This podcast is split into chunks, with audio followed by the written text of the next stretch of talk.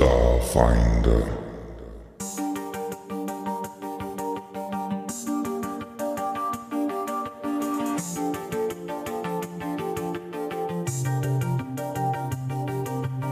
Hallo und willkommen zu einer neuen Episode des Drachentöter Podcasts. Ich bin Mike und in diesem monatlich erscheinenden Podcast bespreche ich mit Gästen Verschiedenes rund ums Thema Rollenspiel. Das können Rollenspiele, Settings, aber auch rollenspielnahe Themen sein. Doch bevor es losgeht, möchte ich mich für euer Feedback, den Abonnenten der Facebook-Page und des Twitter-Accounts bedanken. Aber nun zur eigentlichen Episode.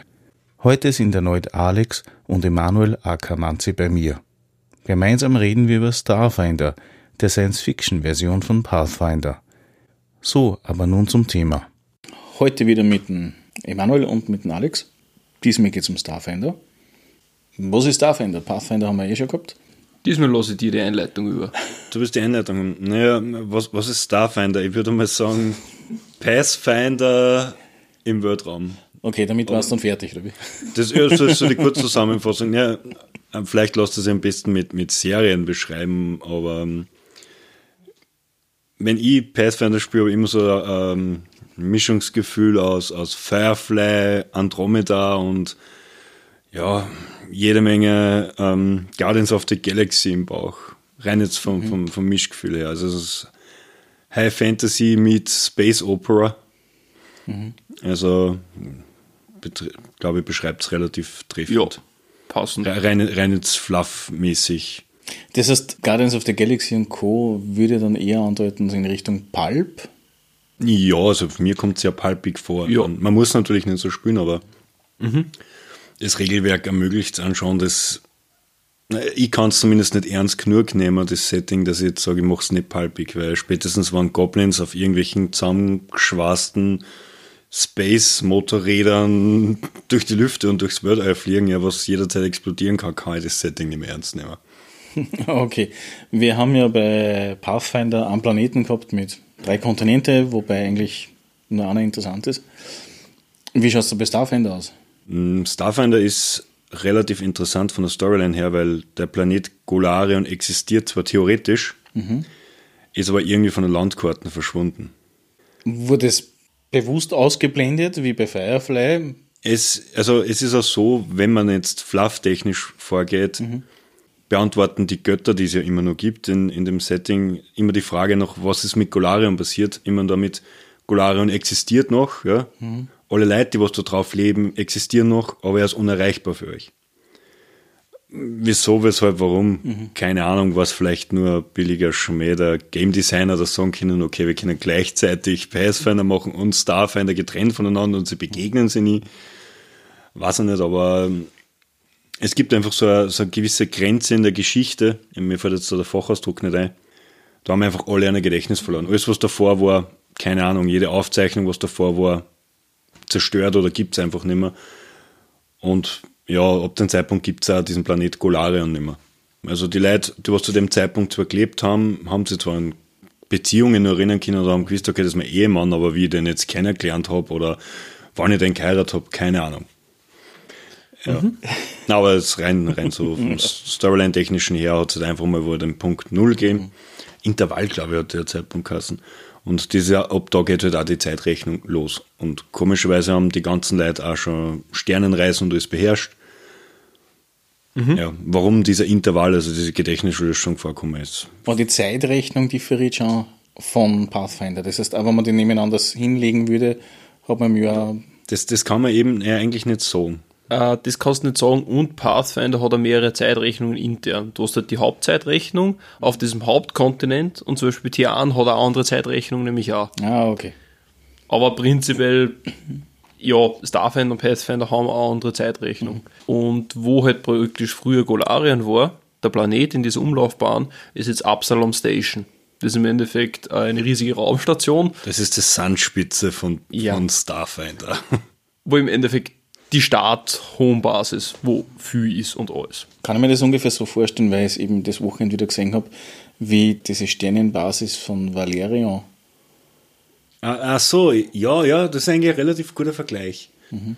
Ähm, es ist halt diese Raumstation, da wo halt alles vertreten ist. Ja? Mhm. Also jedes Volk ist vorhanden. Es gibt Kriminalität, aber genauso gut auch die andere Seiten. Und was immer ganz wichtig ist, es gibt die sogenannte Starfinder Foundation, die sich halt zur Aufgabe gemacht hat, alle Informationen, die es vom, vor diesem Intervall, also vor dieser Gedächtnislöschung gibt, aufzufinden und zu sammeln. Und die hat unter anderem auch einen Sitz in dieser Absalon Station und ist natürlich auch Quest oder Auftraggeber, wie man es halt dann so sehen will.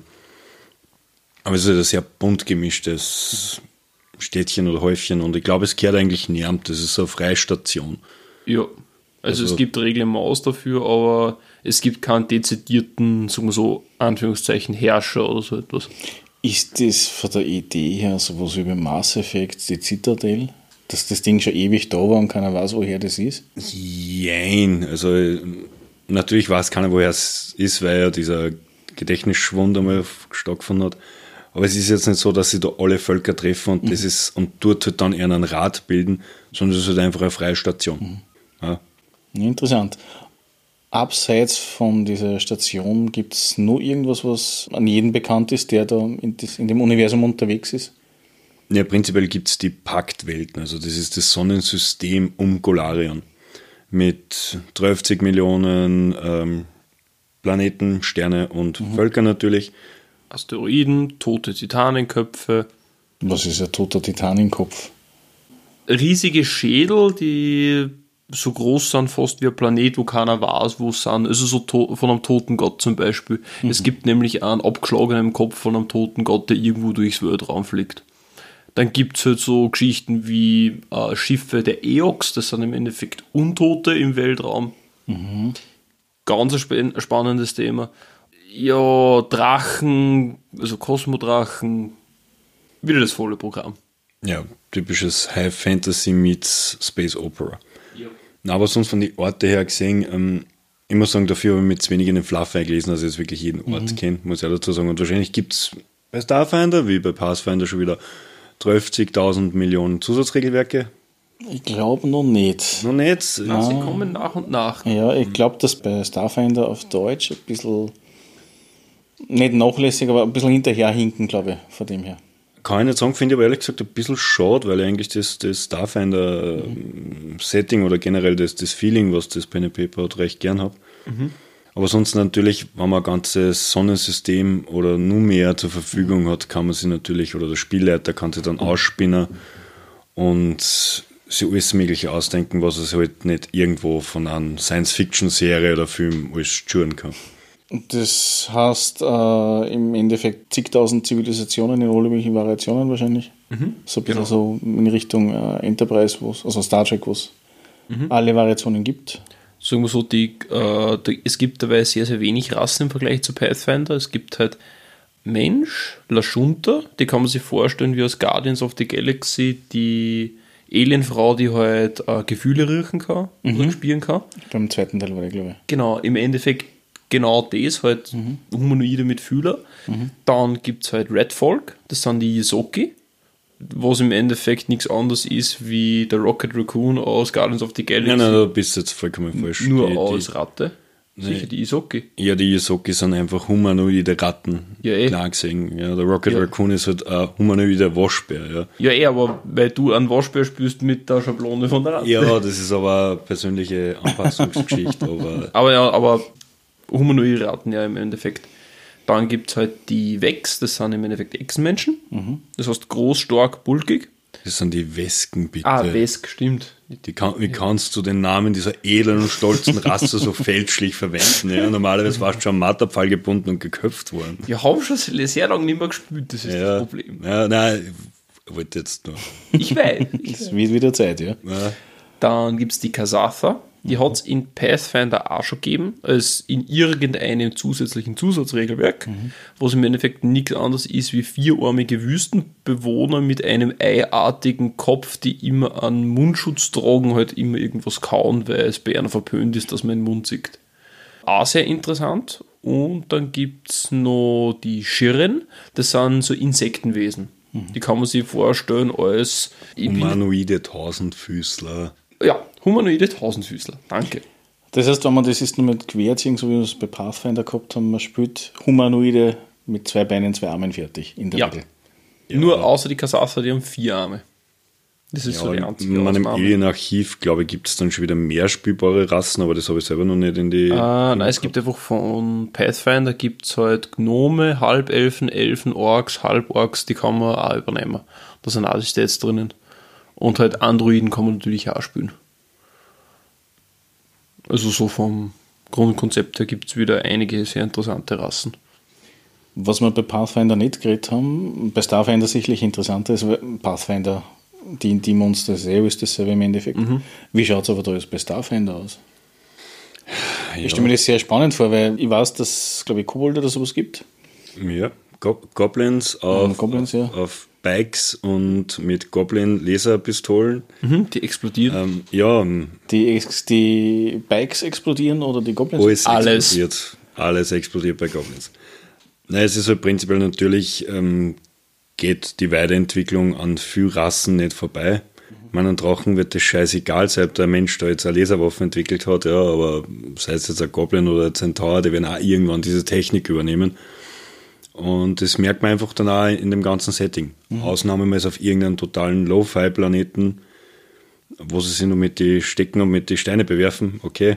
Ja, aber gibt's ja, auch. Für, für mich das beste Beispiel ist immer nur der, sind eben die Goblins mit ihrer, ja, die haben sogar eigene Raumschiffe, ja, die, die was halt, sie wirken, wenn man sich das vorstellt, eigentlich wie so, wie wenn sie es mit. Gaffertape und Schnüren zusammenbunden hätten und trotzdem fliegt das Ding. Aus, irgendwie. aus irgendeiner postapokalyptischen Setting irgendwelche Scrapper.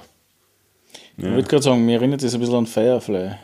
Ja, natürlich. Also es ist so, darum sage ich, es hat ja diesen Firefly-Flavor und darum hat man das auch, man hat eigentlich die standardtypischen High-Fantasy-Rassen, Gegner. Ja, gibt genauso Untote, nur tragen sie halt dann Rüstungen und Lasergewehre oder Was, was ein wichtiges Detail bei Untote, sie haben kein Lebenerhaltungssystem auf ihren Schiffen. Das ist wichtig, wenn man das Schiff entert. Ja, das, das, das, ist definitiv, ja.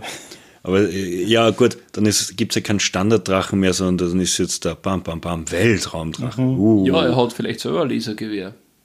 Ja Und der Power Armor. aber was ich damit eigentlich sagen wollte, sie haben jetzt einfach nur jede Rasse und Klasse, also jede Rasse und Gegnertyp einfach auf, auf Space adaptiert. Ne? In Ja, Space fahren ist es viel cooler. Ja, natürlich. Ja. Und es gibt natürlich jede Menge neue Aliens und weirde Monster und was das Herz begehrt. Und Weltraumpflanzen und. Gibt es eigentlich die Aliens auch? Waren wir jetzt nun nicht. Na, ich glaube, dass. Also, war mir nicht aufgefallen, irgendein Ableger, sowas wie der iTyrant als Beholder-Ableger, war mir jetzt kein Alien-Ableger aufgefallen. Also, ich habe die Monster-Regelwerke durchgelesen. Aber es kann sein, dass vielleicht sogar entweder bewusst das nicht gemacht haben oder, also diese, diese klassischen Xenomorphs meinst du?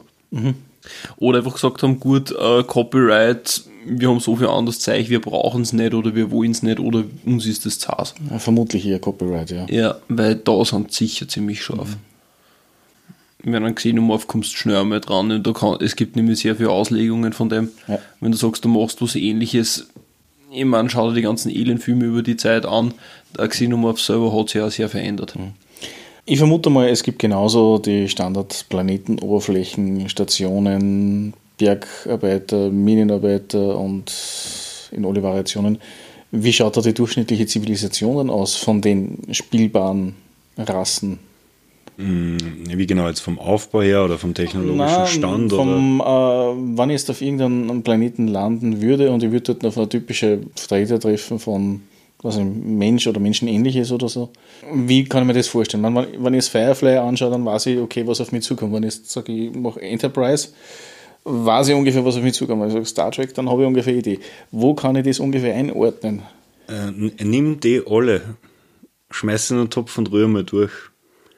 Wie die M&M's halt dann, okay. Ja, ja, ne, das ist halt genau das von, ähm, von Starfinder. Ich glaube, dass es es nicht außergenommen hat, dass irgendwas dezidiert ähm, darstellt. Ich meine, prinzipiell ja, wenn man jetzt auf einem Planeten in den Paktwelten landet, sind die natürlich zivilisiert, ja, haben von mir aus ein Regierungssystem von Monarchie bis hin zur Demokratie und sind halt mittelmäßig bis hoch entwickelt. Ja. Gibt da Planeten, bei denen es Sklaverei gang und gäbe, ja, oder es gibt Völker, die leben aus Nomaden und andere bilden riesengroße Städte. Ja. Aber das System hat sich nie ausgenommen, dass sagt, okay, na, wir verbieten das jetzt, dass es irgendwo nur einen Planeten gibt, da wo Steinzeitwesen also ja. leben.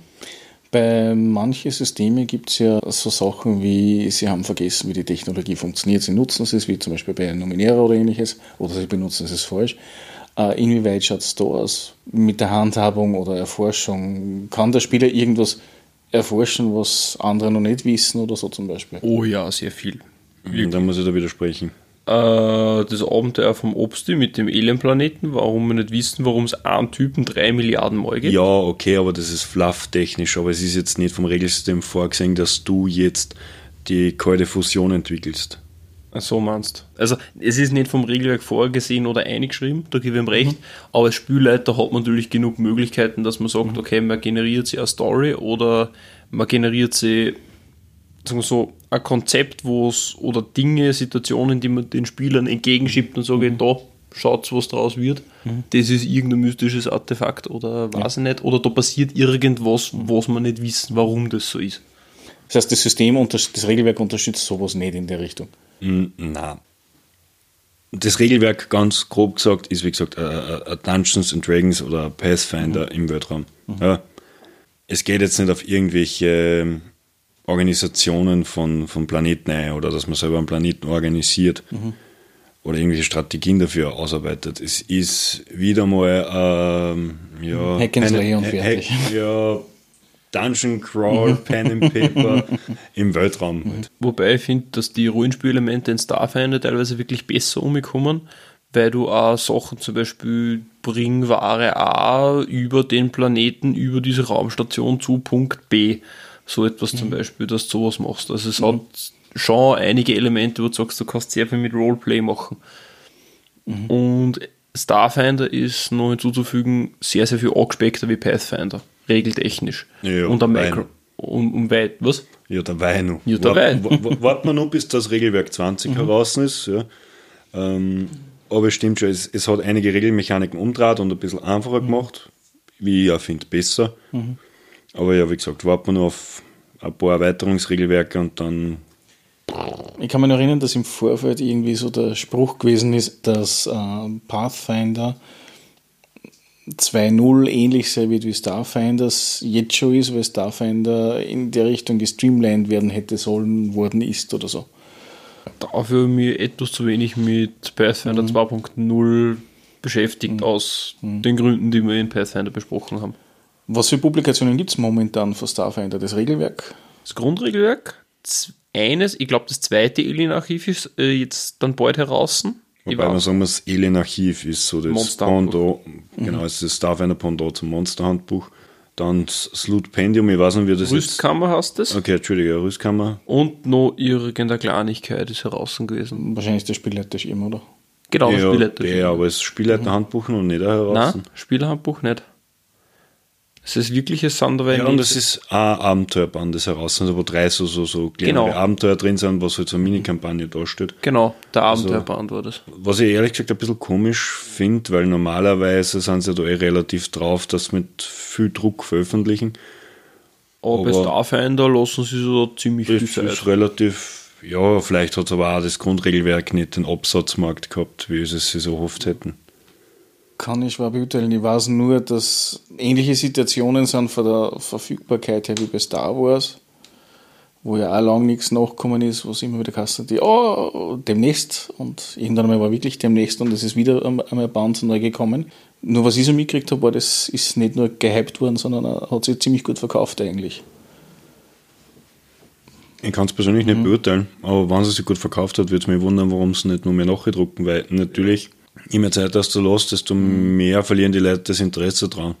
Oder suchen sie ein anderes mhm. Regelsystem. Sowieso. Alternativen gibt es momentan sowieso mehr als genug am Markt und wenn man allein bei Kickstarter schaut, kommt ja fast täglich was Neues raus.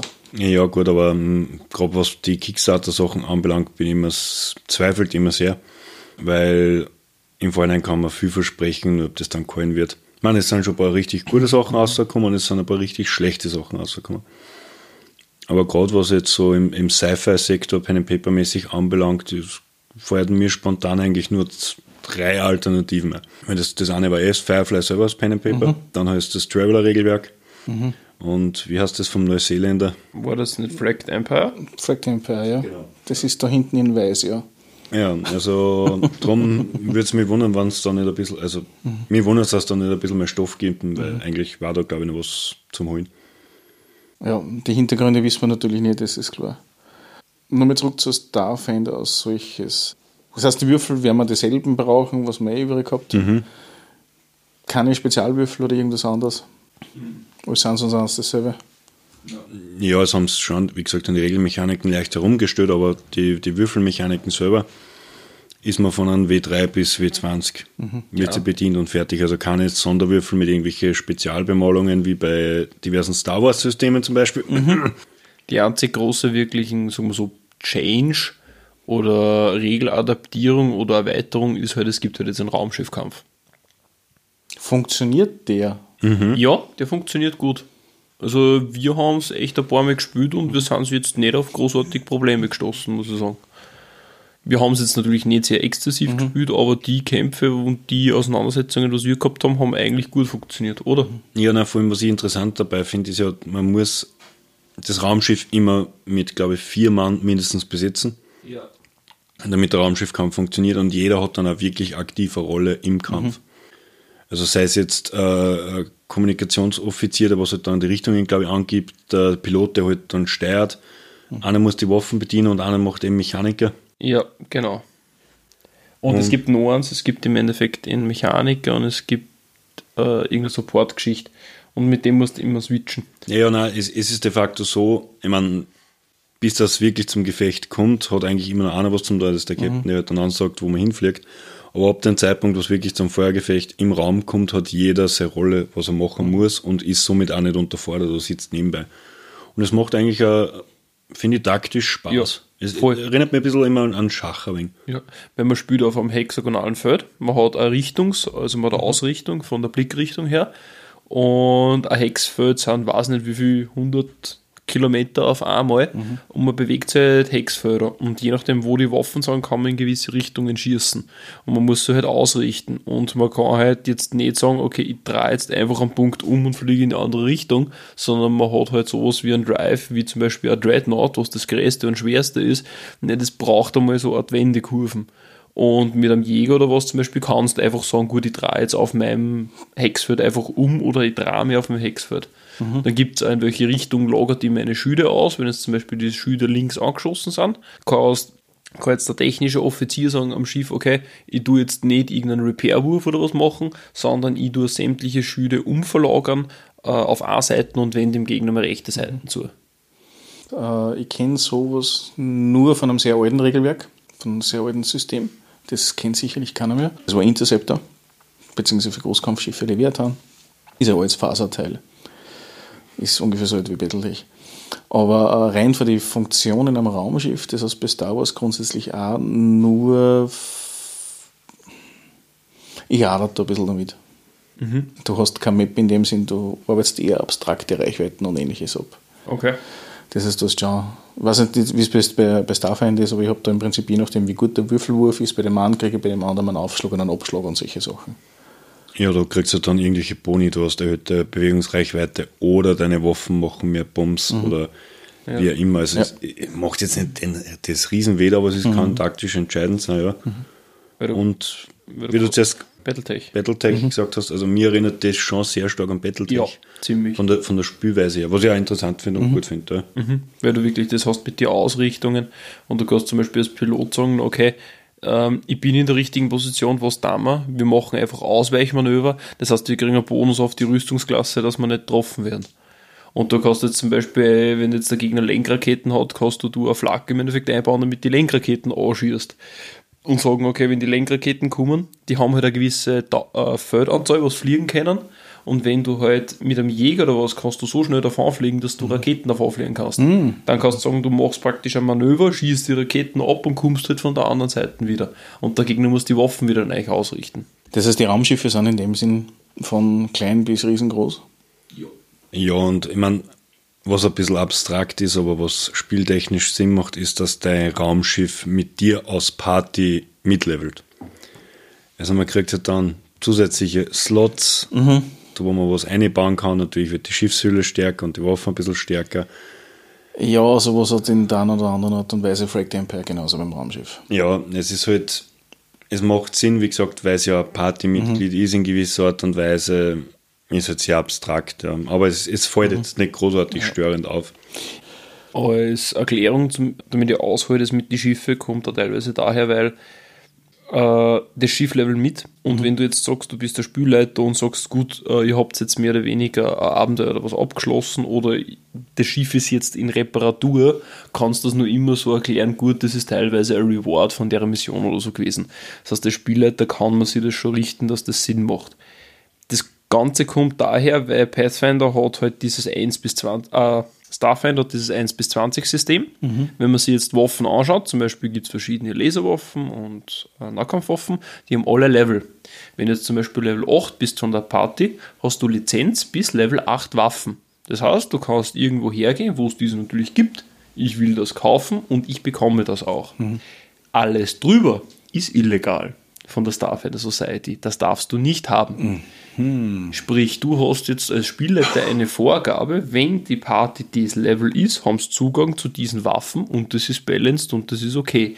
Gibst er eine stärkere, ist das Spielleiterentscheidung, kann man machen, aber sie müssen aufpassen, weil sie haben keine Lizenz dafür. Sprich, wenn sie irgendwo damit eingängen und erwischt werden, haben sie echt ein Problem. Ist aber unabhängig, wie groß das Raumschiff Na, generell, wenn du so Waffen findest, zum Beispiel Okay. eine Nahkampfwaffe oder ein Lasergewehr, Äh, das ist nicht das Raumschiff. Okay. Beim Raumschiff geht es primär darum, was für Systeme kann ich einbauen lassen. Ja.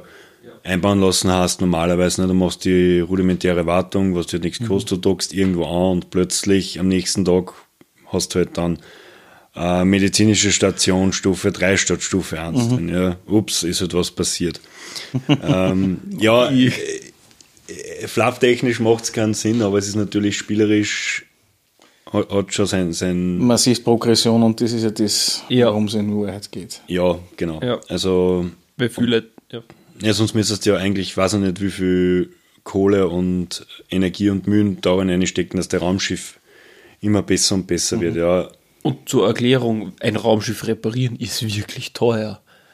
Und nämlich wirklich teuer. Also wenn du denkst, so, ah, wir kriegen 4000 Credit-Sticks, also 4000 Credits, glaube ich, pro äh, für, für eine Mission auf einmal hast du, ja, ein Schadenspunkt im Raumschiff kostet auf einmal 50, fünf, äh, 500 äh, Credits und du denkst dann, ja, wir haben jetzt fast 10 Schadenspunkte gefressen. Ups. Das ist so, okay, man macht sich dann Pauschalverträge aus mit die Reparatur vom Raumschiff geht drauf, ansonsten ist man immer im Minusgeschäft. Kind es eigentlich äh, ein Raumschiff in Raumschiffe deponieren, also sowas wie ein Flugzeugträger und Ja. man hat irgendwas ja das, Ja. der Alex hat vorher diesen Dreadnought erwähnt, also dieses übergroße Schiff, da kann man ganz einfach einmal andere ähm, Mehrpersonentransporter und Schlachtschiffe drin parken. Also so ein bisschen so ein Battlestar Galactica, so in der genau. Richtung. Also ja. zur Erklärung, ein, ein Jäger ist so ein klassischer im Endeffekt TIE Fighter, einer sitzt drinnen und fliegt halt und ein Dreadnought ist, naja, mindestens 200 Leute. Ja, allein Grundbesatzung, dass das Ding fliegt, aber das kann mehrere Genau. Tausende bis, Ja, weiß nicht wie viele Leute äh, also du brauchst mindestens 200 Leute, damit sich das Ding bewegt und funktioniert. Mehr tut es dann nicht. Hat Starfinder ein System, weil du eben sagst 200 Leute, zur ich heuere Leute an und ähnliches? Ja, das System direkt würde ich jetzt mal behaupten, nicht. Ich meine, dass das, Es, es geht im Fluff unter in Wahrheit. Ja, es geht im ja, du, unter. kann, du kannst einfach Charaktere anmieten, weil man sagen, die haben was Techniker oder so und die haben vielleicht dann nur einen Charaktersheet. Aber so wie es ein anderes System ist, dass man mit wirklich einen ganzen Söldnertrupp anheuert und die spielen halt damit, Mhm. kann der Spielleiter schon durchgelassen, ja, aber es ist jetzt so direkt nicht vorgesehen.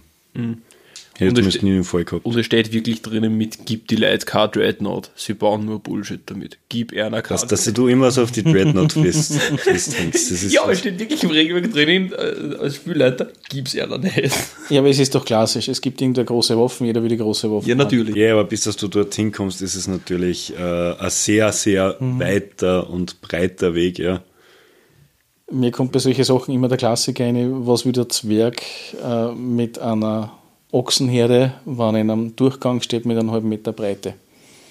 Ja. Sich wehtun, genau. mehr nicht. Mhm. Aber Hauptsache man kann behaupten, man kann es sagen. Äh, was mir noch auf, ähm, eingefallen ist, was eigentlich mhm. so meines Erachtens der größte Unterschied jetzt, wenn man jetzt mal den Fluff ja. weglässt, sondern rein regeltechnisch zum, zum Pathfinder bzw. zum D&D ist, ist, dass zwei zusätzliche Punktepools gegeben hat. Weil früher hat man nur Hitpoints gehabt, mhm. waren die weg, bist du tot, ne? typisch. Jetzt haben sie aber so ein Ausdauersystem auch noch implementiert, was man sich ja, ähnlich vorstellen kann, schon wie in Dark Souls oder so. Ja.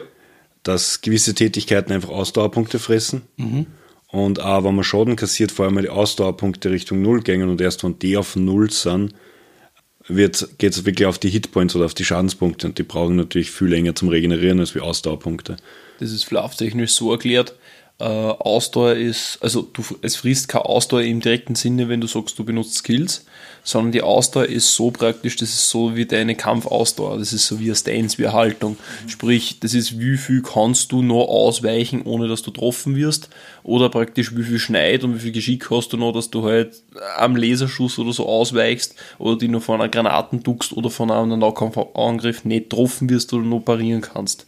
Sobald die Ausdauer gar ist, bist du im Endeffekt so weit müde, dass jeder nächste Angriff dich trifft und dir effektiv Schaden macht. Also Hitpoint-Schaden. Mhm. Dass du viel weniger Hitpoints als wie in Pathfinder.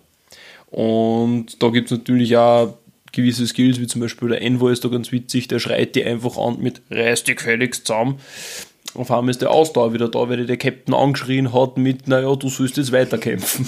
Also so die typischen Anführergeschichten halt, die ja, Motivation. Genau, dass es den Anführer wieder gibt. Und es gibt dann noch einen dritten Pool, da wo man gerade der deutsche Name nicht einfällt, das sind die sogenannten Resolve Points. Genau, Resolve, ja. Die kann man einerseits hernehmen, dass man eben seine Ausdauer wieder aufpumpt, ja, bei einer kurzen Rast. Oder es ist auch bei vielen Fertigkeiten braucht man diese Resolve Points.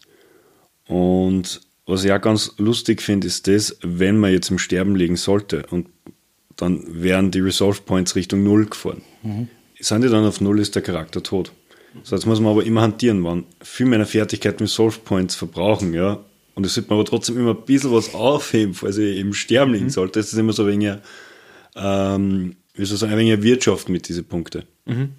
Es ist so, wenn du sagst, du machst da 10 Minuten Rast, äh, ist es so, dass du die Ausdauer regenerierst. Aber ja, nur, wenn es einen Resolve Point ausgibt. Genau, und das ist immer das, was er gesagt hat mit, okay, ich kann oft regenerieren, aber wenn ich dann einmal wirklich stirb und keine Resolve Points mehr habe, bin ich trotzdem tot. Wie viel haben wir für diese Resolve Points theoretisch? Am Anfang mit Level 1 oder so, glaube ich, haben wir 4 gehabt und jetzt mit Level 8 haben wir Das 5. hängt immer, glaube ich, auch von der, ähm, von der Charakterklasse drauf. Also ich habe jetzt einmal mein, mein Character Sheet von einem, von einem Level 6 Charakter da liegen. Also von den Resolve-Punkten, das sind 8. Also nicht ja, du bist du operativ, du hast mehr ein bisschen. Ja, ja, gut, aber es sind 8 Punkte, das ist jetzt nicht sonderlich viel, wenn du das überlegst. Ja? ja. Also blöd gesagt, wenn du mit 8 Punkten im Sterben liegst, hast du 8 Runden Zeit, dann bist du tot. Ja. ja. Ähm, aber das wird von der Klasse direkt vorgehen. Mhm.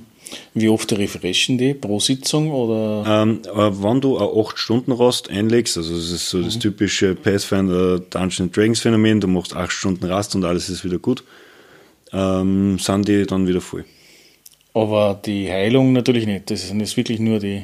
Nein, das Eigenartige ist das, nein, nein, schon, wenn die, du jetzt 8 Stunden hinlegst, werden ja. deine Hitpoints. Level, Hit, Level Hitpoints. Aha, deine kompletten Hitpoints, wenn ich mich nicht täusche werden deine Hitpoints, deine Ausdauer und deine Resolve Points aufgeladen. Das ist ja ein bisschen, das ist das, was am Starfinder einfach anders ist. Es nimmt sich nicht so tot ernst, sondern das ist knackig, baller, baller, zack, zack, ja. Mhm. Da, da, ja, wenn ich wer tot bringen will, dann schafft das eh, aber. Ja, stimmt, das haben sie nämlich so erklärt mit der Medbay, wenn du praktisch eine hast, dass, dass das dann geht. Irgendwie so ja, ist das gegangen. Aber, aber wenn es halt nicht so ist, ja, dann ist es halt nicht ganz so. Aber alle 8 Stunden, äh, nach 8 Stunden rasten halt die Resolve Points voll und natürlich dann dementsprechend auch die Ausdauer. Erinnert mich ein bisschen an Savage Worlds, da hast du im Prinzip auch eigentlich so ein System. Mehr oder weniger. Das heißt, du kriegst im Prinzip, wenn du Schaden kriegst, kriegst du halt Schaden. Wenn das nicht irgendwie spannend ist, dann wird der eigentlich ignoriert. Wenn du aber eine gewisse Anzahl verwunden hast, dann kann es halt sein, dass du dann einmal umfallst, was aber nicht gleich heißt, dass du tot bist. Ja, in dem System ist eigentlich, wenn du Ausdauer auf Null fällt, ist vollkommen wurscht. Also, nein, nein, nein, du bist eigentlich dann bist bewusstlos. Nein, nicht bei der Ausdauer, die Doch, Hitpoints. der- Ausdauer, wenn die auf Null ist, dann geht's auf die Hitpoints. Ist nicht, Nein, es ist jetzt nicht Shadowrun. Aber wenn die Ausdauer, warte mal, wenn die Ausdauer auf 0, ge- äh, 0 fällt, geht es dann auf die Hitpoints. Ja. Ah ja, stimmt. Und dann gibt es ja Skills, die was wiederum Ausdauer fressen, die was du dann die Hitpoints wegfressen. Genau. Ja, so irgendwie. Und wenn es genau auf, warte, bei, A, bei 0 Genau Hitpoints auf bist Null du, Hitpoints hast du so einen Art Wankenstatus. Das heißt, Nein, du- bist bewusstlos. Nein, nämlich auf. Null nicht genau. genau. Ja, wurscht, das ist jetzt schon wieder, viel, das ist schon wieder so viel Regelgewichse, da müsste man schon wieder nachlesen. Ähm, Ganz eine blöde Frage zu dem Thema, weil es ja Ähnlichkeiten hat für mich wie Savage Worlds. Gibt es sowas wie Bennys oder Schicksalspunkte oder ähnliches ähm, überhaupt? Oder nicht? Nein. Das heißt, sie decken im Prinzip alles mit ihrer Mechanik ab. genau. Ja. Die haben es ziemlich abgespeckt und runtergefahren.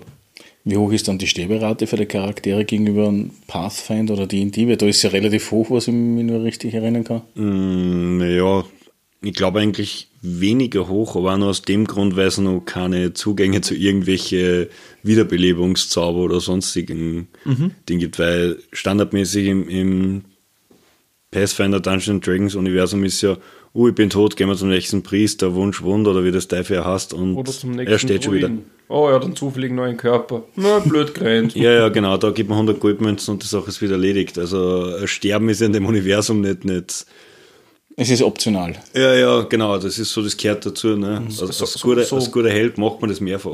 Sagen wir so, in Pathfinder hatten wir am Anfang keine Menschen in der Party. Jetzt haben wir nur mehr einen Nicht-Menschen in der Party. Weil Mensch ist der häufigste äh, Punkt auf der zufälligen Körperliste. Ja, aber so von, von ähm, um, um wieder einen Punkt zurückzukriegen auf Starfinder. Man kann sicher genauso schnell sterben, aber ich glaube, dass es der Spielleiter nicht so schnell erlauben wird, weil es einfach, wie es jetzt spontan kann, kann Zauber der dich wieder auferstehen lassen. Na, ich nämlich auch nicht. Also, Zauber ist ein gutes Stichwort. Magie und ähnliches ist ja ähnlich, beziehungsweise gleich wahrscheinlich wie bei Pathfinder. Äh, was gibt es dann für Klassen oder ähnliches? Komplett dasselbe oder? Äh, na, ziemlich anders. Die Klassen haben es nahezu komplett austrahlt. jein, jein. Naja, der Envoy ist im Endeffekt äh, der Gesandte, sprich, das ist so eine Art, Anführungszeichen, Bade, kann man sagen. Ja, genau, das, das ist So, schon. Im Endeffekt Supporter, er schreit Leid an und sieht an was. Äh, der Operative, äh, den spielst du, den kannst du am besten erklären. was äh, der, ja, der Operative ist im Endeffekt nimm alles, was mit, mit Heimlichkeit zum Dorf, sei es jetzt der Geheimagent, Schmuggler, Dieb oder irgendwas, haben sie da in einen Topf gehauen und haben gesagt, okay, das ist der Operative, der kann sich dann spezialisieren. Also der Schurke. Genau, das ist die, ja, aber nicht nur ganz, es, es sind auch Hacker und, und ja, ich, sage mal, alles, was ein Heimlichkeitsstatus hat, ist da zusammenpackt worden und den kann man dann nur weiter aufsplitten oder spezialisieren. Aber ja, Schurke wird wahrscheinlich im, im besten treffen von den anderen Übersetzungen. Dann hast du den Krieger, den klassischen Soldat. Also wie, also er heißt Soldat, aber es ist im Endeffekt der Krieger aus Pathfinder. Also Waffen, Haut drauf, gib ihm, Tank, Schaden. Gibt es eigentlich auch Pen, and- also gibt es irgendein Pen and Paper auf dem Planeten, wo es keinen Krieger gibt? Ich glaube Also die, was alle Klischeeklassen abdecken, aber keinen Krieger haben. Ich glaube, sie haben dann, wenn es alle anderen auch abdecken, Klischeeklassen, dann haben sie einen Krieger auch. Also ich wisse jetzt nur, ja, ich würde sogar sagen, ich hätte zwei, wo es einen Krieger in dem Sinn nicht gibt. War nur deswegen, weil du Kinder oder Jugendliche spielst. Also Tales from the Flood und, und Tales from the... Ja, okay, dann macht das Sinn, aber überall anders ist Ja. ja wurscht. Aber wie gesagt, das ist eine, eine ganz eigene Situation, was du da spielst und du hast ja nichts mit einer 0815 Heldenreise oder Ja. ähnliches zum tun. Von dem her. Dann hast du halt in Mechanik, das ist halt die letzte nicht mechanische Klasse, äh, letzte nicht magische Klasse. Und der hat, kann sich entscheiden, entweder hat er einen Exocortex im Kopf, der ihn unterstützt, also irgendwo, so wie ein iPad, iPhone oder halt im Körper einbaut. Oder halt er hat eine Drohne, sprich, den kann man ein bisschen auf Pad äh, drillen. Den kannst du halt auf Support spielen oder halt sagen, eine Spähdrohne oder Kampfdrohne. Erinnert mich jetzt ein bisschen an Jäger oder... Ja, Beastmaster oder, Ja. oder Hunter-Spezialisierung von WoW. Ja. Ja, Ist ziemlich cool. Oder Rigger. Äh, ja, das Hacken ist jetzt in dem System nicht ganz so. Ich Nicht habe es vermutet. Das Ja. hätten eher so im Sinne von, ich breche die Tür auf und fertig. Und Ja, Ja. es ist nicht so ausführlich gestaltet wie in Shadowrun. Also, Muss man gleich mal dazu sagen. Und die magischen Klassen sind im Endeffekt der klassische Magier, glaube ich. Oder hast du den Magier? Ja, mir fällt nur gerade sein Name nicht ein. Also es, es gibt den, den klassischen Magier vom Dienst, Ja, dessen Name mir gerade entfallen ist. Warte mal auf. Ist das nicht der Aspirant? Nein, das ist der Hexenmeister. Na, Aspirant ist der Hexenmeister. genau. Dann gibt es eine andere magische den, Klasse. den, also Tech- den, den Technomancer, das ist dieser Typ. das ist der Magier. Der Technomancer ist der Techno Nein, es gibt noch einen anderen. Es gibt einen, einen, einen mit göttlicher Magie. Da gibt es noch. ist der Solarian. Nein, das Lorian ist keine magische Klasse, der hat magieähnliche Fertigkeiten. Das ist im Endeffekt der Weltraummönch Jedi. Ja, das ist der Jedi halt. Ja, genau. Also der Technomancer sagt im Endeffekt der Name, er kann ein bisschen Technik und er kann ein bisschen Magie. Hat ganz, ganz witzige Sachen. Und die herausstechendste Klasse von allen ist der Solarian. Der Solarian funktioniert so, er stimmt sie, ähm, also er bezieht Kraft aus dem Universum und er hat auf der einen Seite die Photonenenergie und auf der anderen Seite die äh, Gravity, also die Black Hole. Also er hat dunkle Seite und helle Seite praktisch. Und die dunkle Seite ist praktisch eher so Crowd-Control-mäßig, sprich Gravity Pulse und sowas oder Kraftförder oder Abstoßung und die Photonen ist eher Schaden machen, draufhauen, Supernova. Und der funktioniert ganz, ganz eigen. Sprich, das ist wirklich, den kann man sich vorstellen wie ein Jedi-Weltraummönch. Der stimmt sie praktisch auf 1 ein, setzt dann seine Skills ein und lässt die dann aus. Die Einstimmung geht halt von 0 bis 3 und jede Runde stimmt er sich ein Level weiter ein und je nachdem auf welchem Level das er ist, umso stärkere Skills oder Zugriff. Und jetzt sowas wie ein Mini-Ulti, sobald er auf Stufe 3 ist, benutzt er den. Zum Beispiel beim äh, Photonenlevel ist es ein AOE einfach, der Schaden macht, dann ist er wieder auf, Le dann ist er wieder auf 0 und das ganze Spiel fängt von vorne an. Und er hat entweder eine solar-manifestierte Rüstung, die er instant aktivieren kann, oder eine Waffe seiner Wahl. Schaut entweder Licht, also hell oder dunkel aus, leuchtet oder ist halt schwarz. Ist ziemlich cool vom Fluff her, finde ich. Also vom Design her, von der Klassen eines der interessantesten, die ich gesehen habe. Finde ich spannend, ja, weil für schnelle Angriffe ist eigentlich gar nichts, weil das ja aufbauen muss. Ja, der ist Also wirklich. das Assassinenmönch oder sowas in der Richtung war Schwachsinn. Na, gar nicht. Also der ist ziemlich, der ist wirklich hochtaktisch. Und der, der klingt mir echt interessant. Also ich selber habe nämlich auch überlegt, ob ich einen Mechaniker spiele oder einen Solarian. Aber der Mechaniker hat besser passt. Und der Solarian ist Primärattribut Charisma. Was auch interessant ist. Macht Charisma überhaupt, man generell überhaupt einen Sinn? Wenn Ja, ich sicher. eigentlich eh nur, wie war das, äh, blöffen, anschreien, äh, niederknüppeln äh, habe? Naja, Ja, natürlich. der Solarian braucht und der Envoy braucht Ja, eben, weil das Problem ist halt für, für es hat halt jede Klasse und da ist halt das Starfinder wieder sehr gestreamlined. Ein Primärattribut, ja, das wird auch klipp und klar gleich bei der Klasse hingeschrieben, ja, nicht wie bei Pathfinder, man muss selber rausfinden oder man weiß eh irgendwann.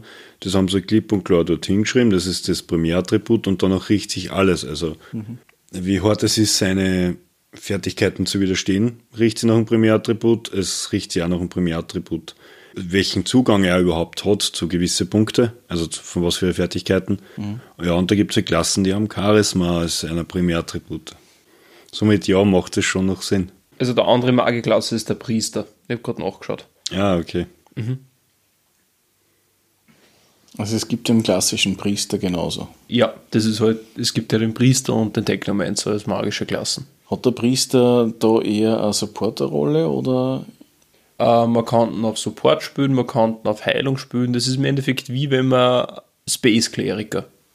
Man kann so spielen, wie man halt sich die Spells dazu nimmt. Ne, es, ist, es ist generell so, dass kein Glas wirklich festgefahren ist. Ja. Also man hat immer ein sehr relativ weites Feld, wo man sich aufzwirbeln kann, wo man hingeht. Weil für mich ist es gerade das Thema sehr interessant. Wir haben bei Pathfinder darüber gesprochen, dass du eigentlich bei Level 1 schon weißt, wie mit Level 20 ausschauen wird, also mit einer sehr hohen Wahrscheinlichkeit. Da wiederum hast, die kann alles irgendwie variieren und spielen. Ist da ähnlich wieder in der Richtung, dass ich sage, okay, ich weiß, wie dann im Endcontent wirken wird oder Ja, weil viel von den Verzweigungen legst eigentlich bei Level 1, also bei Charaktererstellung fest, ja. Spiele ich jetzt von mir aus mein Operative wirklich auf, nennen wir einen Geheimagent oder spiele als Scharfschütze oder als, als klassischen Dieb, ja. Aber das lege ich schon mit Stufe 1 fest und somit habe ich eigentlich schon wieder mein Skilltree, mal jetzt die, die Referenz zum Computerspiel ziehen darf, schon vorgeben. Also du hast im Endeffekt so eine Art Talentbaum, wo du sagen kannst, okay, ich kann jetzt zum Beispiel als Mechaniker nehmen, ich kann ein Schild hinwerfen, dann kriege ich halt mehr Ausdauer dazu und dann kriege ich die Option, dass ich halt so gut in immer stärkere Version von dem Schild. Oder halt was anderes. Oder ich kann halt, weiß nicht, Roboter erfinden geben mit meinem Computerwert, wenn ich mich einhacken kann, dann Talent zum Beispiel auf einer falschen Fußrüstung erwischen und so Geschichten. Du kannst zum Beispiel beim Mechaniker was machen, du kannst sagen, du spaltest den Exocortex und irgendwo ab einem gewissen Level, ich glaube 16 oder 14 irgendwie sowas, kannst du dann auch noch eine Drohne nehmen dazu. Was normal nicht geht, ist halt ein eigener Skill und dann teilst du halt praktisch von dem von dem Level, was der, der Exocortex am Boden gibt, steckst du praktisch in die Drohne ein. Das heißt, du kannst schon, man kann mehr variieren wie in Pathfinder, aber nicht so viel wie zum Beispiel in Shadowrun. Das heißt, Multiklassen ist wieder kein Thema, das ist wieder funktionstüchtig oder. Ich glaube, ich war, bin mir jetzt nicht einmal sicher, ob es überhaupt zulassen ist. Ich glaube gar nicht, Nein, dass ich, hätte, ich habe bis jetzt noch nichts davon gelesen im Grundregelwerk, dass man Multiklassen kann. Starfinder nicht, ne? Das heißt, Multiclass und Prestige-Class geht davon aus, dass dann beides. Prestige-Klassen gibt es gar nicht. Noch nicht. Okay. Also da haben sie noch Also nichts ich, ich kann jetzt nur vom Grundregelwerk ausgehen, hätte Ja. jetzt noch gar nichts gelesen. No, Macht aber, glaube ich, wenig Sinn, ehrlich macht keinen gesagt. Sinn. Ne?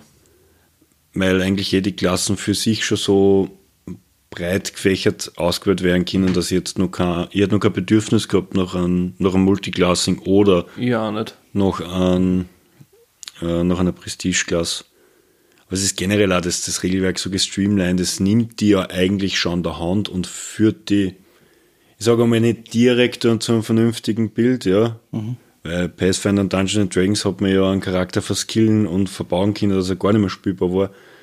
Man wird in Starfinder auch möglich sein, aber ich glaube, recht viel mehr an der Hand nehmen kann die erspülen nimmer, dass du zu einem brauchbaren Bild kommst. Ja. Also vielleicht, dass du dann gleich direkt hingeleitet und sagst, so, du hast ihn. Das heißt, Starfinder ist so optimiert, dass du nur effiziente Charaktere rauskriegst. Na, das nicht. Aber es gibt da zum Beispiel, wie der Mann zuerst gesagt hat, die Vorschläge mit dem Primärattribut von dieser Klasse ist das, bitte steck da Punkte ein. Man muss sich, glaube ich, schon grob vorlässig anstellen, dass man Ja. sagt. Man hat immer noch einen gewissen Grenzbereich, wo man sagt, man kann da wirklich manchken, ja, mit, mit Berechnungsgrundlagen. Aber es ist wirklich schon sehr gestreamlined worden, dass man sagt, okay, so macht es Sinn, dass du das baust, auch anhand von Beispielen. Äh, Es gibt da für äh, jede Klasse dann immer mehrere Beispielbuilds. Jetzt nicht wirklich mit Punktewerte, sondern wo sie schreiben, okay, das und das genommen bei den Fertigkeiten und bei den Talenten und bla bla bla. Dass du eigentlich fast nicht verhauen kannst. Also jetzt nicht, wo es dann grob gefährlich wird, ja. Und natürlich kann man dort und da noch ein paar Stellschräubchen drehen und sie dort noch was rausholen, aber das ist das, was mir, was mir eigentlich in dem System recht gefällt, weil ja, aus Munchkin einfach nicht, nicht wirklich möglich ist. Ich meine, es geht schon, aber es verbietet das Spiel eigentlich sogar von vornherein. Bei gewissen Aspekten. In gewissen Dingen, ja. Ja, weil, Wenn du nicht so viele tausende Regelwerke hast, wo du irgendwelche Schlupflöcher findest. nein, sondern nicht nur das aber es fängt schon mal beim, an, beim simpelsten an. Wenn du jetzt hergehst bei Attribute. Ja, bei, bei Pathfinder oder Dungeons Dragons ist es gang und gäbe, dass ich mir ein Attribut unter 10 dran, damit ich irgendwo 2 plus draufgeben kann auf irgendein anderes Attribut. Ja. Geht nicht mehr. ist verboten. Also ich meine, der Spielleiter kann es erlauben, aber laut Regelwerk ist es untersagt. Okay. Ja, weil sonst bauen wir natürlich den Krieger mit drei, drei Weisheit oder drei Charisma, ja, und steckt das alles andere in Stärke ein, ja, dann Das heißt, der Mindestwert ist jetzt 10 und nicht mehr 8. Ja, außer du hast einen Malus, dann hast du halt, kriegst du Ja, ja, auch das ist- den kriegst du durch die Rasse. Ja. Sachen, Ja, nein, aber rein von Anfang, vom Beginn her ist 10 einmal der Standard. Dann kannst du natürlich, ich glaube, 10 oder 15 Punkte hat man die, was man dann noch frei verteilen kann. Aber du darfst nicht von dir aus sagen, okay, ich fahre jetzt mit was auf 8 oder auf 6 oder auf 4, nur dass ich das woanders dazugeben kann. Und du hast Gibt's da ein. Maximum, was du in einen Wert einstecken kannst. Genau, das ist also. Du hast, äh, was auch interessant ist, ich glaube, ist das alle vier Levels, wo du Stats steigern tust, nämlich. Ja, und vor allem ist es auch so, du darfst am Anfang bei der Generierung nicht über 18 kommen. 18 ist das Maximum. Also ist auch schon wieder ein Punkt, wo ich sagen kann, ist beim Munchkind wird schon wieder reduziert. Ja, war das nicht eher bei D&D und bei Pathfinder nicht vorher schon so, dass du sagst, maximal ist 18? Na, theoretisch bei der Charakterstellung, was ich weiß, bei D&D bin ich mir jetzt nicht hundertprozentig sicher, aber bei Pathfinder, wenn ich mir das geschickt draht habe, habe ich einen Barbaren mit 22 Stärke. Ja, der Level Lukas, 1 am Stehen. Lukas hat angefangen mit 24 Stärke. Gut, aber der hat eine Intelligenz 3 dafür gehabt. Na, vier. Ja, okay, gut, das sind Na vielleicht doch, drei. noch Drei hat er gehabt, ja. ein paar Sondergeschichten mit Intelligenz 3. Ich stelle mir das sehr spannend vor. Nee, das ist, das ist eben genau das, was man mit Munchkin meint. Ja. Einfach an, ja, Ich, ich baue mir einen Stein, der halbwegs zuhaut. ich wollte gerade sagen, ja, der, hat- halt nur gerade so gescheit ist, dass er selbstständig atmen kann. Das erinnert mich ein bisschen an den Golem von Dragon Age Teil 1. Was für ein Golem meinst du? Ich bin jetzt gerade überlegen, was für ein Golem hat man halt bei Dragon Age 1 haben können. Da, es hat einen DLC gegeben Ah, okay. und den hast du auf der Playstation kostenlos dazu gekriegt und beim PC hast du kaufen müssen. Und da hast du dann einen Golem äh, dann als Spielmitglied äh, dann akquirieren können. Ah, okay. Und du hast dann auch ein bisschen die Geschichte der Golems dann gekriegt. Das ist ganz witzig gewesen, weil der hat immer Todfeinde gehabt, der Golem. Tauben. Ah, Ja, egal, wir schweifen ab. wurscht. Das finde ich aber allerdings dann sehr interessant, weil dann ähm, fühlen sich dann die Charaktere dann nicht doch alle eher gleicher an, wenn ich da so geringe Variationen habe. Na, eigentlich nicht, weil du hast trotzdem sehr viel, die Variationen kommt dann, wie gesagt, in diesem Skilltree, was ich auswähle, wie jetzt zum Beispiel beim Mechanik, welche Mechanik Trades nehme ich, oder jetzt äh, beim Envoy, welche Supportfertigkeiten nehme ich, dadurch kann oder beim Operative, glaube ich, du kriegst solche Tricks oder Ja, das kommt auch immer darauf an, was für einen Zweig nimmst. Dann gibt es eben solche Operative Tricks halt. Sei es, dass man sie kurz unsichtbar machen kann oder das geht bis zu, dass man durch gewisse Wände einfach durchschlüpfen kann und man weiß nicht wieso, das wird ja nicht genau erklärt. Magic. Ja, genau. Das kommt halt immer darauf an, in was für eine Richtung, dass man sich spezialisiert. Das ist halt, weil die Klassen einfach sehr vielfältig aufgestellt sind. Glaube ich nicht, dass sie das jemals recht ähnlich anfühlen wird. Na, glaube ich nicht. Und was ja auch noch dazu kommt, was wir bisher vergessen haben zum Sagen, es gibt ja auch, man wählt ja einen Beruf für jeden Charakter. Okay. Also man hat die Klasse, was halt sein, sein ja, wie soll ich sagen, also der Archetyp ist, ja, aber man hat auch einen Beruf. Man, der spielt jetzt nicht so große Rolle, dass man sagt, er bewegt jetzt, also er gibt dann großartige Buffs oder irgendwas oder irgendwelche großartigen Tricks, aber es sind trotzdem so Kleinigkeiten, die was das Ganze ein wenig versüßen. Zum Beispiel sehr Operative, glaube ich, du hast Pilot. Ja, genau. Es Nummer. gibt ja Pilot, dann gibt es Berühmtheit, wobei Berühmtheit als Berühmte- Beruf finde ich Berühmt- eigentlich so dumm. Berühmtheit ist großartig. Da bist du im Endeffekt Influencer, dann Cyberspace Star oder Sänger oder Model oder sowas. Das ist echt interessant. Und Ja, gut, bei Shadowrun hat es einen Poser auch gegeben. Aus Be- ja. Ja, gut, das war ja der Nachteil der Org-Poser. Ja, aber da hat es ja diesen Medienstar gegeben, was ja im Prinzip ja in die Szene fällt dann. Ja, nein, aber worum es da geht, ist halt, es ist halt eine Berufsgruppe, was ein bisschen auch den Background beschreiben sollte und was halt ein paar nette Bonis gibt. Jetzt nicht spürentscheidendes, wie ich finde, aber nette Bonis. Und was, was- ich meine, was haben wir gehabt? Es gibt den Pilot, es gibt ähm, die Berühmtheit, dann gibt es eben den Sternfahrer. Genau, dann gibt es den Gelehrten, den habe ich.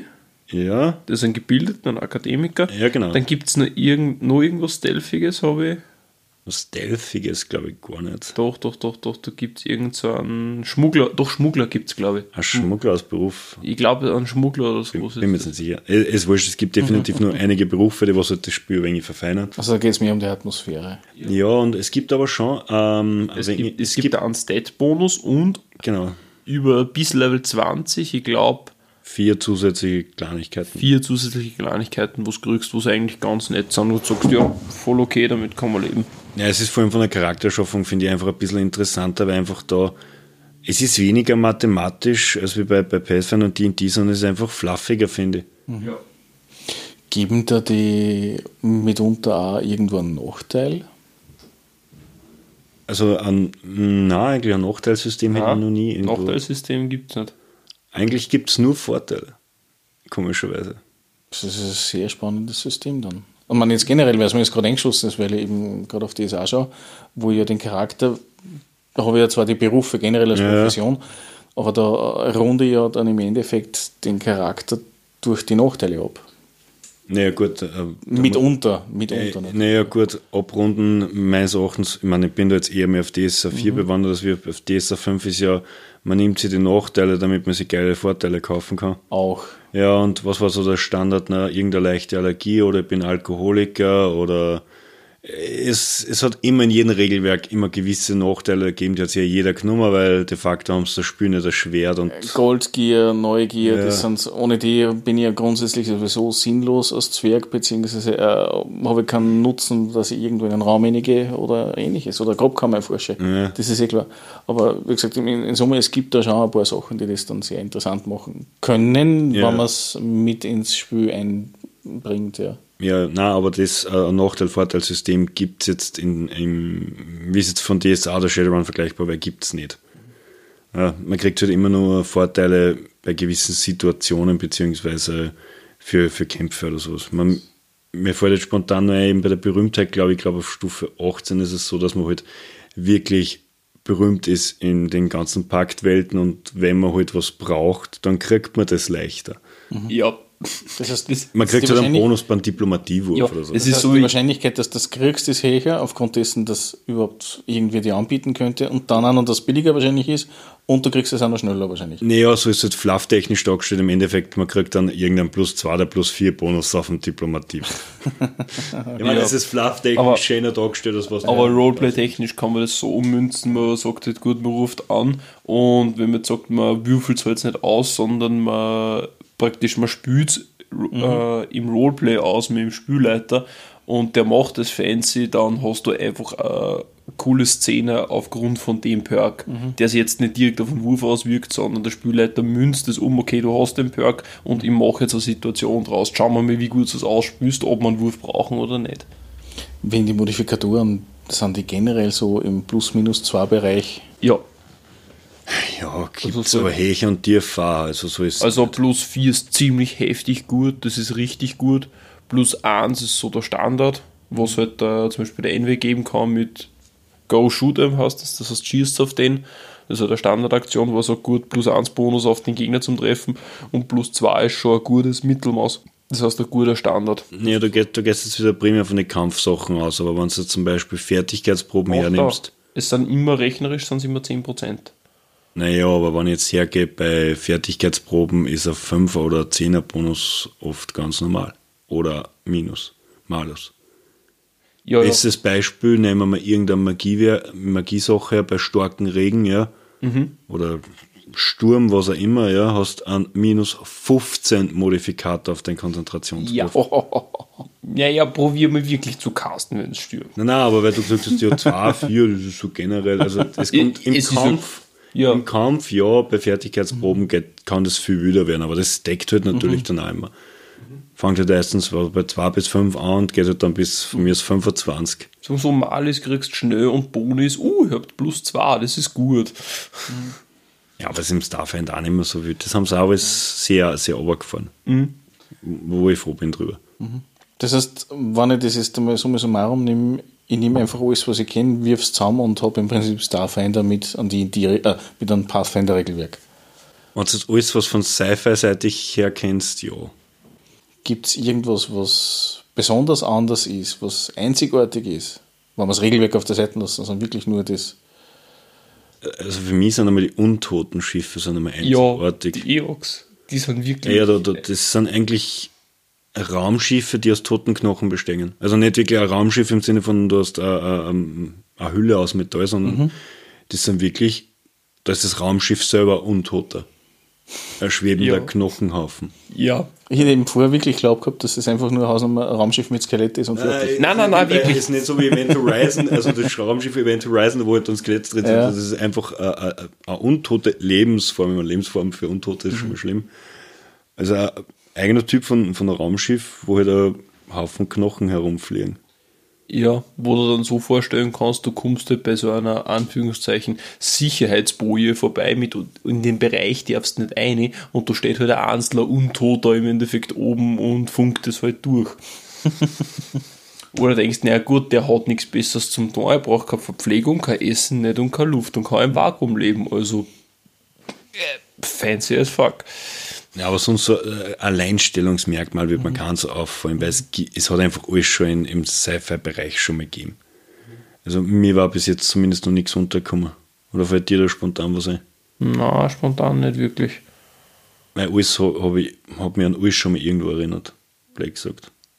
Ja, also vielleicht eben dieser eine Gedächtnisschnitt, wo man sagt, okay, vor Mhm. 1000 oder 1100 Jahren hat jeder sein Gedächtnis verloren, aber das ist, Ja, ich stelle mir das äh, sehr spannend vor, weil durch das hast du sicherlich, eh wie du gemeint hast mit der Kampagne oder mit dem Abenteuer, was ist da spitz mit dem Planeten da, sehr viele Möglichkeiten, dann alle Dinge zu realisieren, die du sonst nicht realisieren könntest, wenn das ist bekannt war oder zumindest äh, Vorgeschichte da ist.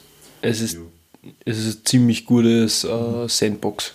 Also, so würde ich sehen, du kannst als Spielleiter hinsetzen und sagen, passt, ich habe ein Grundkonzept, ähnlich wie bei Pathfinder, und ich kann jetzt komplett eine geile eigene Welt aufbauen und richtig eine eigene Story. Weil ich habe ein Grundkonzept, das funktioniert in einem System, das einigermaßen einsteigerfreundlich ist. Wird's oder gibt es da außerdem einer Abenteuerband dann auch Abenteuerpfade, so wie es bei Pathfinder gibt? also was ich jetzt so am Schirm habe, ist auch schon wieder nicht leer, dass ich mich darüber informiert habe, hat es eben diese drei, nennen wir es mal, eh Abenteuerpfade gegeben, das was halt in sich geschlossen eine kleine Minikampagne gibt. Aber seitdem komischerweise nichts. Was ich eben ein wenig komisch finde. Aber das ist halt generell auch bei den Publikationen, im, weiß nicht, wie es im englischsprachigen Raum ausschaut, aber im deutschsprachigen Raum zumindest relativ schwach ist. Mag sein, dass vielleicht noch was kommt, aber ich fürchte fast nicht. Da bin ich gespannt. Ja, mal, mal abwarten und Tee trinken. Man, ich weiß ja, dass es ja Pathfinder Einsteigerbox gegeben hat. Für Starfinder wissen wir nichts, ob es was geben wird oder, oder gibt oder ähnliches. Na, glaube ich nicht, dass da wirklich was gibt. Aber wenn ich jetzt sage, okay, ich nehme jetzt das Grundregelwerk und äh, brauche sonst irgendwas, dass ich sage, okay, ich knall das drüber und äh, habe Spaß damit. Spielleiterschirm, Würfel, Charakterbogen und ein kleines Heftel, hätte ich gesagt. Wo man Naja, Eh was, was, was ich schon sagen muss, was Sinn macht, ist in dem Fall eben so eine, eine Hexkarten. ja. Aber die ist, glaube ich, beim Spielleiterschirm dabei. Bin mir jetzt nicht sicher. Na, aber die kann man sich auf jeden Fall kaufen. Die Hexkarten, das sind so durchsichtige Folien. Und dann gibt es ja, glaube ich, das Gamerboard. Na, das habe ich mir im Gamerboard gekauft. Das sind durchsichtige Folien mit, genau, mit diese. Ja, nein, aber du brauchst auf alle Fälle irgendein Feld, wo du Hexerfelder drauf hast, ja, und dann vielleicht Genau. irgendwie kleine Spielsteine oder Miniaturen für den Raumschiffkampf. Ja. Sollte jetzt, fällt glaube ich jetzt auch nicht so wahnsinnig massiv ins Gewicht vom Geld. Sollte man sich ja Würfelset ist ja das Standardwürfelset wie beim D&D. Ja. Und sonst, nein, eigentlich brauchst du nichts. Ja, ein paar Charakterbögen, wie immer. Ja, und natürlich, man darf wieder Battlemaps und Figuren verwenden, ja. Natürlich. Weil man muss ja Dungeon crawlen oder Raumstation crawlen oder was auch immer. Aber andererseits, wenn man es nicht verwendet, hat man nicht recht viel vom Spielspaß eingebüßt oder sind viele Fertigkeiten schon sehr stark orientiert dran. ja. Also, Jein. also ich muss sagen, ich habe Pathfinder noch nie ohne Battlemap gespielt. Ja, ja, Pathfinder, aber Starfinder. Überleg auf Starfinder. Starfinder ist eigentlich nur das Problem mit den Sichtlinien. Ja, Sicht und, und Reichweiten. Ja gut, die Reichweiten kann ich da beschreiben. Du bist circa 15 Ja, eh, Meter das meine ich ja. Das ging besser. Das ist aber eine Battlemap äh, problematischer, wenn du jetzt wirklich, wie gesagt, den Shadowrun Scharfschützen hast, der jetzt einen Kilometer weit weg ist. Ja, gut, Shadowrun ist. Äh, da, da vergleichst du jetzt schon. Ich will jetzt Nein, aber mit nur, Wald, nur, aber. nur um den Vergleich der Distanz zu ziehen. Ja, ja, aber das kann in, in, in Starfinder genauso passieren mit Scharfschützengewehr. Genau. Was du da Aber zielerisch machen ne, musst. man verliert. Ich würde nicht sagen, dass man was dabei verliert. Man müsste den Kampf ein bisschen umgestalten. Weil man weiß natürlich dann auch nicht genau, wo sich der Gegner positioniert hat. Also man hat weniger dieses Schachdenken, sondern mehr dieses Fluffgetriebene. Ich glaube schon, dass es möglich ist. Ähm, aber irgendwo muss ich ja sagen, hat es in gewisser Art und Weise seinen Reiz. Eben auf diese vorgefertigten von mir Battle Maps oder sonst man zeichnet sie es auf. Ähm, Aber es ist beides möglich. Bei Pathfinder traut immer, würde ich sagen, nein, geht nicht. Ja, das ist, Da verlieren viel zu viele Fertigkeiten ihren Sinn. ja, wird da wirklich sehr viel mit Reichweiten und äh, nicht so viel mit Sichtlinien gearbeitet wird, aber sehr viel mit Reichweiten auch. Wo du sagst, okay, bin jetzt drin, bin jetzt nicht drin, geht sich das aus? Allein, dass, dass du wen umzingelst oder dass du ihn ausmanövrierst und solche Ja. Sachen. Das ist alles dafür vorgesehen, dass du das wirklich auf einer Battle Map man, müsste, spielst. man müsste jetzt mal probieren, dass man, dass man Pathfinder ohne Battlemap spielt. Man müsste jetzt mal probieren, dass man Starfinder ohne Battlemap spielt. Aber ich, man, man muss mal nur anschauen, wie viele Produkte das dafür gibt, dass man Battlemaps für das System macht. Ja. Zubehörprodukte in, in der Geschichte von fertig bis bauen bis lassen und so weiter gibt es ja wie Sand am Meer. Nee, aber wenn es nicht sinnvoll oder nützlich war, würden sie die Leute nicht kaufen, muss man dazu sagen, ja. Und ja, ich, ich würde jetzt schon sagen, dass das, äh, beide Systeme eigentlich dafür ausgelegt sind, dass Kämpfe auf einer Battlemap ausgelegt werden. Gibt es außer den Raumschiffen noch andere Fahrzeuge, die ich nutzen könnte?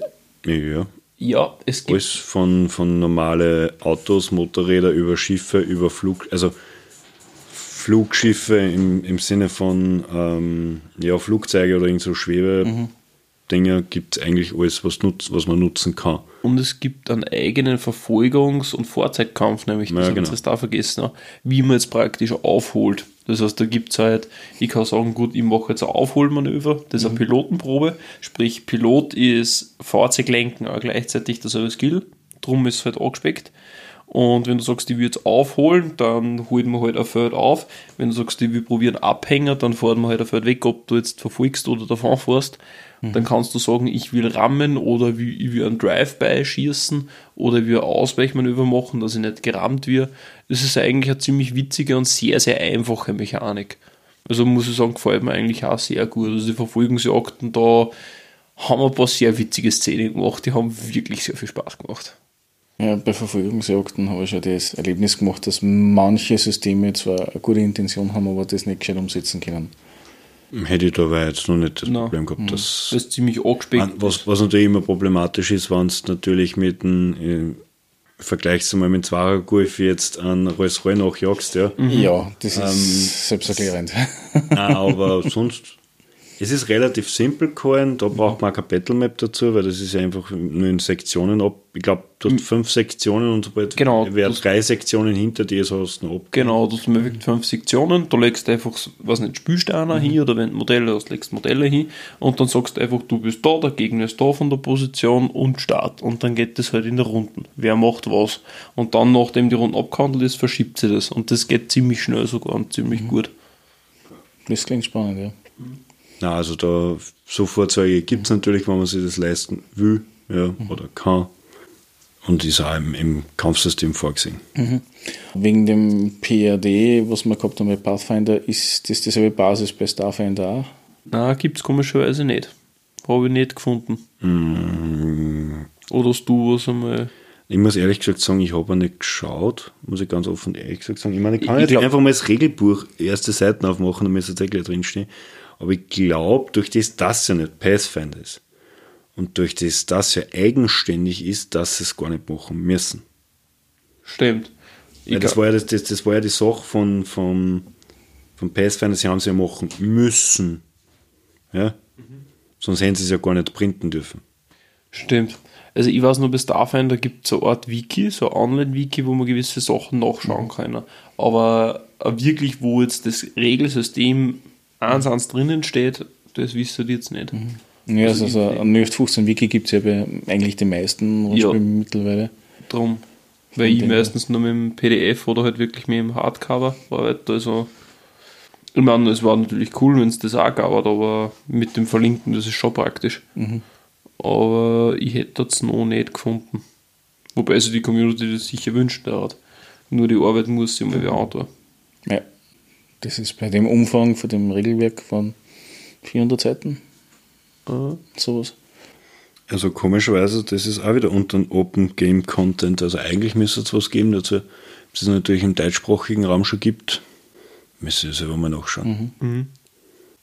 Aber sonst seid ihr eigentlich wieder dasselbe Reglement wie wie das Pathfinder. Aha. Also im Englischen wird es von Paizo sicher schon was geben. Im Deutschen eher weniger, schätze ich. Ja. Das heißt, uneingeschränkt im Prinzip kann man das an jeden zur Hand geben, Ja. der ein bisschen mit Science Fiction was am Hut hat. Ich sage mal, wenn er kein ernstzunehmendes Science Fiction haben will.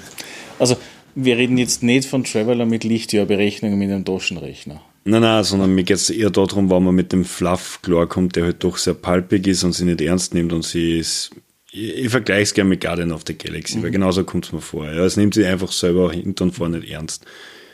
Den kann man es gerne ans Herz legen. Wenn man jetzt natürlich eine Ernsthaftigkeit von einem Battlestar Galactica erwartet oder Star Wars, würde ich auch sagen. Ja. Oder der, was jetzt sagt, er will mehr eben, wie du sagst, beim Traveler die Lichtjahre mit dem Taschenrechner berechnen und da ist die Reise das Ziel, mhm. ja, kann man auch nicht sagen, weil es geht in dem Setting primär halt wieder um irgendeinen Raumkampf oder Dungeon Crawlen im Weltraum. Again. Oder ja. auf einem Planeten oder auf einem Asteroiden. Mit, ja. So, mit einem Raumschiff schauen, dass man zu einem Planeten kommt, wo man Verfolgungsjagd mit einem Fahrzeug hat, damit man durch einen Dungeon crawlen kann, damit man mit dem Fahrzeug zurück zum Schiff hechten kann, dass man mit dem Schiff einen Raumschiffkampf hat, um die Mission abzuschließen. Wie oft hast du jetzt das Wort Kampf in dem Satz verwendet? Mindestens dreimal. Zu wenig. Ja, nein, genau, aber genau auf das rennt raus. Kampf, Kampf, Kampf. Ja. Jetzt, wie du das so gesagt hast, hat man das einfach an uh, Mass Effect Andromeda erinnert. Weil da, da fährst auch mit deinem Auto irgendwo ins Nirgendwo oder fliegst einfach irgendwo mhm. nirgendwo hin, ja, kommst am Boden hin, kriegst immer nur Aufträge, da wo es im Endeffekt darum geht, irgendwas platt machen. Äh. Ja, wobei ich sagen muss, ich habe es immer wieder bis zu einer gewissen Stück geschafft und dann habe ich es aufgeben müssen. Wurscht am PC oder auf der Playstation. Wir werden nicht warm. Ich habe es ich hab's durchgespielt und ähm, seitdem verweigert die, dass das Spiel existiert. Aber mhm. immer nur so, so eingeschossen gerade. Eins, zwei und drei mehrmals durchgespielt mit alle DLCs, traumhaft. Ja. ja. Dann ist Nummer drei gekommen und danke. Aber gut. Ja, sehr ja, dann sage ich mir ein großes Danke an euch. Es war heute ein sehr, sehr warmer Tag, nicht nur draußen. Und wir werden uns sicherlich wiedersehen und vielleicht das eine oder andere nur mal mit aufnehmen, wann es wollt. Mhm, gerne. Und nehmen wir aufs Thema und auf die Zeit drauf an. Ja. Mhm. Wunderbar. Danke.